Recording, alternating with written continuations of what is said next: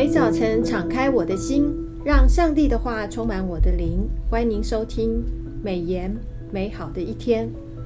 各位听众好，杨牧师平安，兄弟姐妹平安，听众朋友大家好，杨牧师好。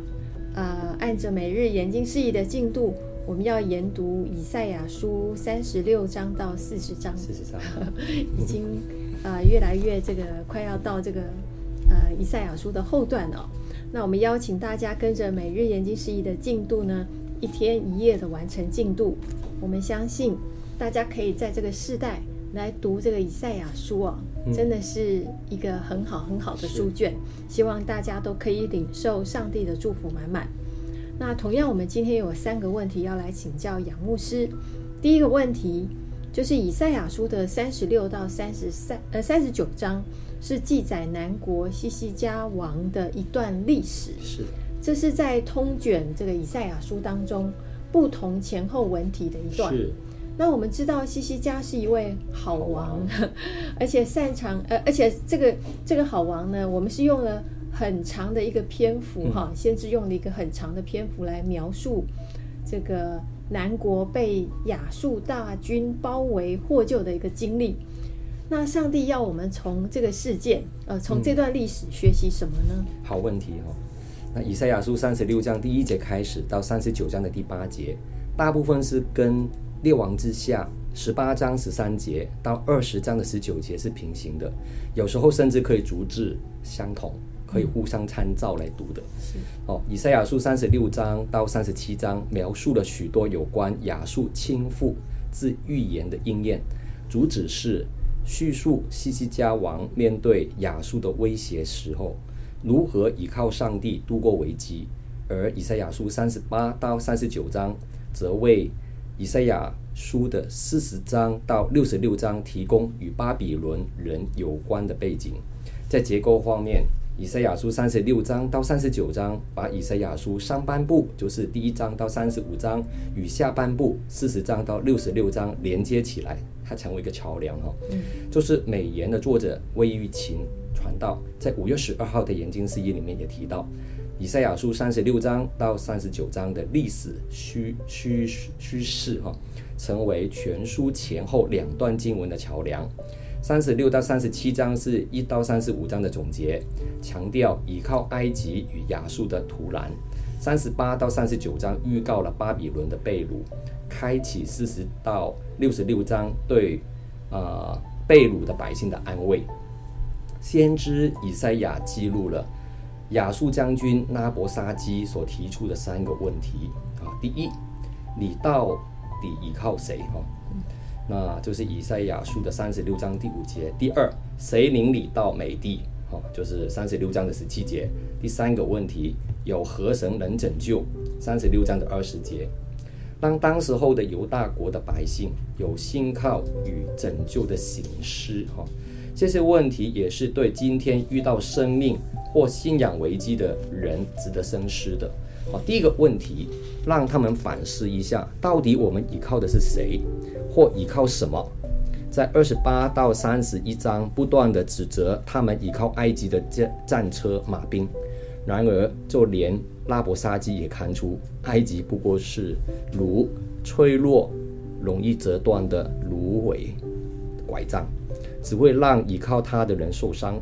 第二个问题，谁领你到美地，让他们反思投降敌人的好处，就是亚述将军会领他们到五谷新酒、葡萄园与无花果之地。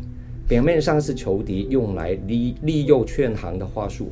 其实也是能使百姓想起《生命记》的应许，就是在《生命记》六章十到十一节，也是百姓与神立约的记号。嗯，第三个问题让百姓醒思什么呢？就是究竟谁才是真正的拯救者？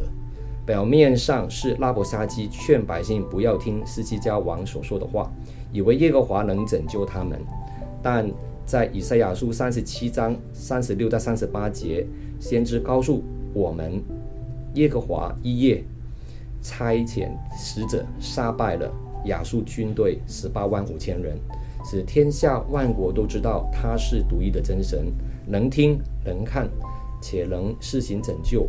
我们要全心依靠上帝。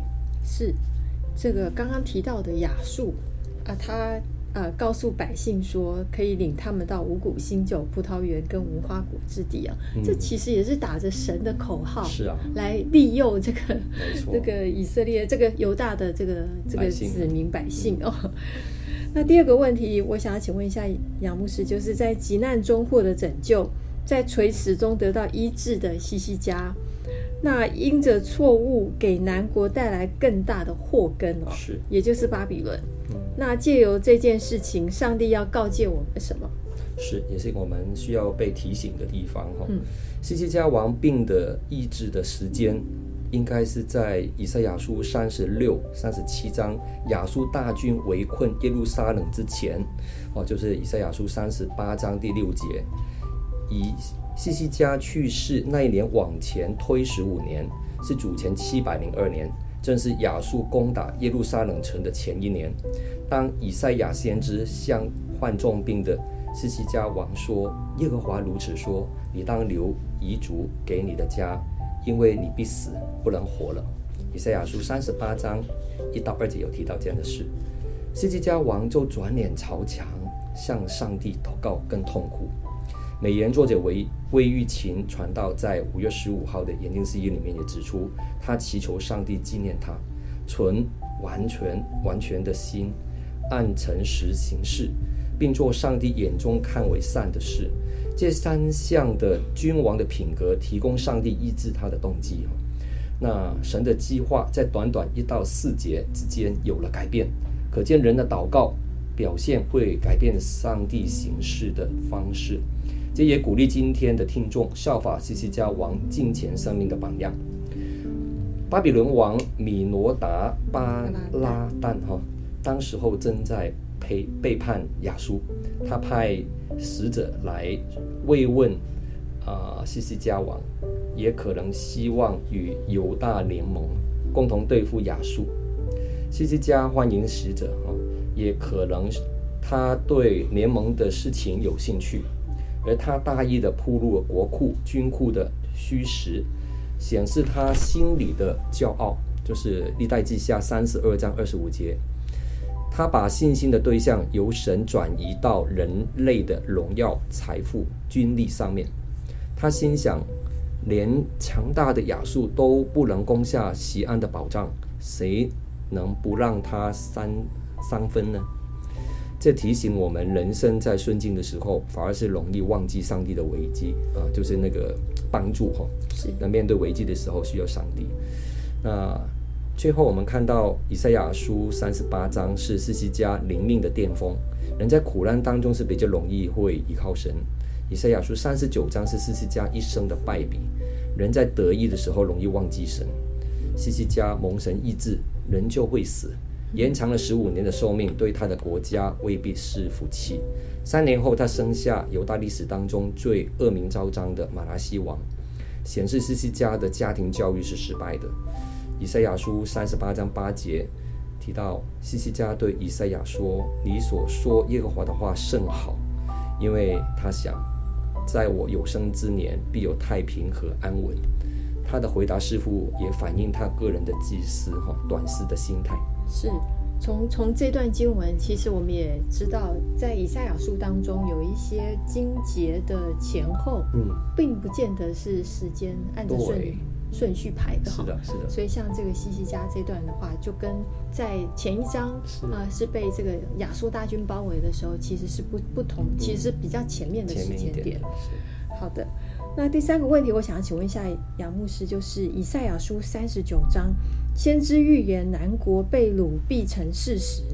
四十章面对被掳之后，第一节神说：“你们要安慰，安慰我的百姓。”上帝要为子民预备什么样的安慰？是以赛亚书四十章到五十五章是新的大大段落，就历史背景而言，呈现新的局面，巴比伦已经沦亡。波斯已成为新的霸权国。就文学风格而言，由以赛亚书的三十六到三十九章的叙事的文体，转变为活泼的朗诵诗体。哇那如果你从不同版本的圣经，你会看到这个这个诗的一个排列是不是跟前面叙事文体是不一样的。好，那作者热热切地盼望以色列人马上要从巴比伦被掳之地归回，先前的责备、审判信息已被希望、安慰所取代。以赛亚书四十章到五十五章又称为以色列的安慰书，对象是那一些被掳到巴比伦儿子这样快快回来的百姓，目的是为安慰鼓励这些在艰难绝望中的人。他们因国破家亡的惨剧，就是列王记下二十四到二十五章所记载的，在信仰上产生种种的困惑。他们会问：神是否信实？神的能力是否不及巴比伦的神子呢？先知向百姓提出神是公义、信实的保证。事实上，被掳也是出于神的旨意，他终必将他们从巴比伦救赎出来。以赛亚书四十章的一到十一节是安慰书的序言，先知宣告神的救赎即将临到。他听到有呼喊声，就是先知假托旷野无名仙子的声音，哈，就是以赛亚书四十章第三节、第六节、第九节，来宣告神安慰的信息，说从巴比伦至耶路撒冷要开辟一条平坦通达的道路。因为耶和华要带领被掳的百姓回到他们的家园，亲自保护牧养他们。以赛亚书四十二四十章的第二节，哈，啊，征战的日子，或是翻译为服服役的日子，乃是指百姓被掳到异地的苦难已经期满结束，锡安因着罪所受的。管教刑罚已经满足了。以赛亚书四十章六到八节记载，有一位旷野无名先知喊叫说：“凡有血气的，经到京都如草，他的美容都像野地的花，草必枯干，花必凋残，因为耶和华的气吹在其上。百姓诚然是草，草必枯干，花必凋残，唯有我们神的话必永远立定。”这段经文以人生的短暂与上帝话语的永恒性做对比，表明安慰的信息的可靠性，就是神必要实现他的救赎。一方面，他要以公义施行报应；哈，另外一方面，他要以慈爱牧养引导自己的百姓。甚至以这段信息来回应以赛亚书四十章二十七节神子民的埋怨，他们埋怨说：“雅各啊，你为何说？”我的道路向耶和华隐藏，以色列啊，你为何言我的冤屈神并不查问？是在在这个苦难当中啊，人总是会把问题看得比较大，对，然后就失去了那个耐心。当然有时候等久了，我们就会看到很多人关心，就是会开始抱怨，是的，啊，或者是会大声的呼喊求帮助，或者是找依赖。但是从以赛亚书当中，我们从前面到现在读的经节，其实管教、审判，还有拯救的信息是一直不断的在穿插的。而愿所有的这个弟兄姐妹，我们花点时间分别为圣哦，好好的来仔细来研读以赛亚书。我相信在这个世代，对我们来讲是一个非常非常大的帮助，是的，也让我们在等候弥赛亚再来临的时候，我们也可以看到这个以赛亚书当中有许多预言啊、呃，主再来的那个日子是多么的有活泼跟盼望的。愿愿神祝福大家。那谢谢今天杨牧师今天的分享，我们美言美好的一天就分享到此，谢谢您的收听。愿上帝的话语丰富充满我们的生活，使大家福杯满溢。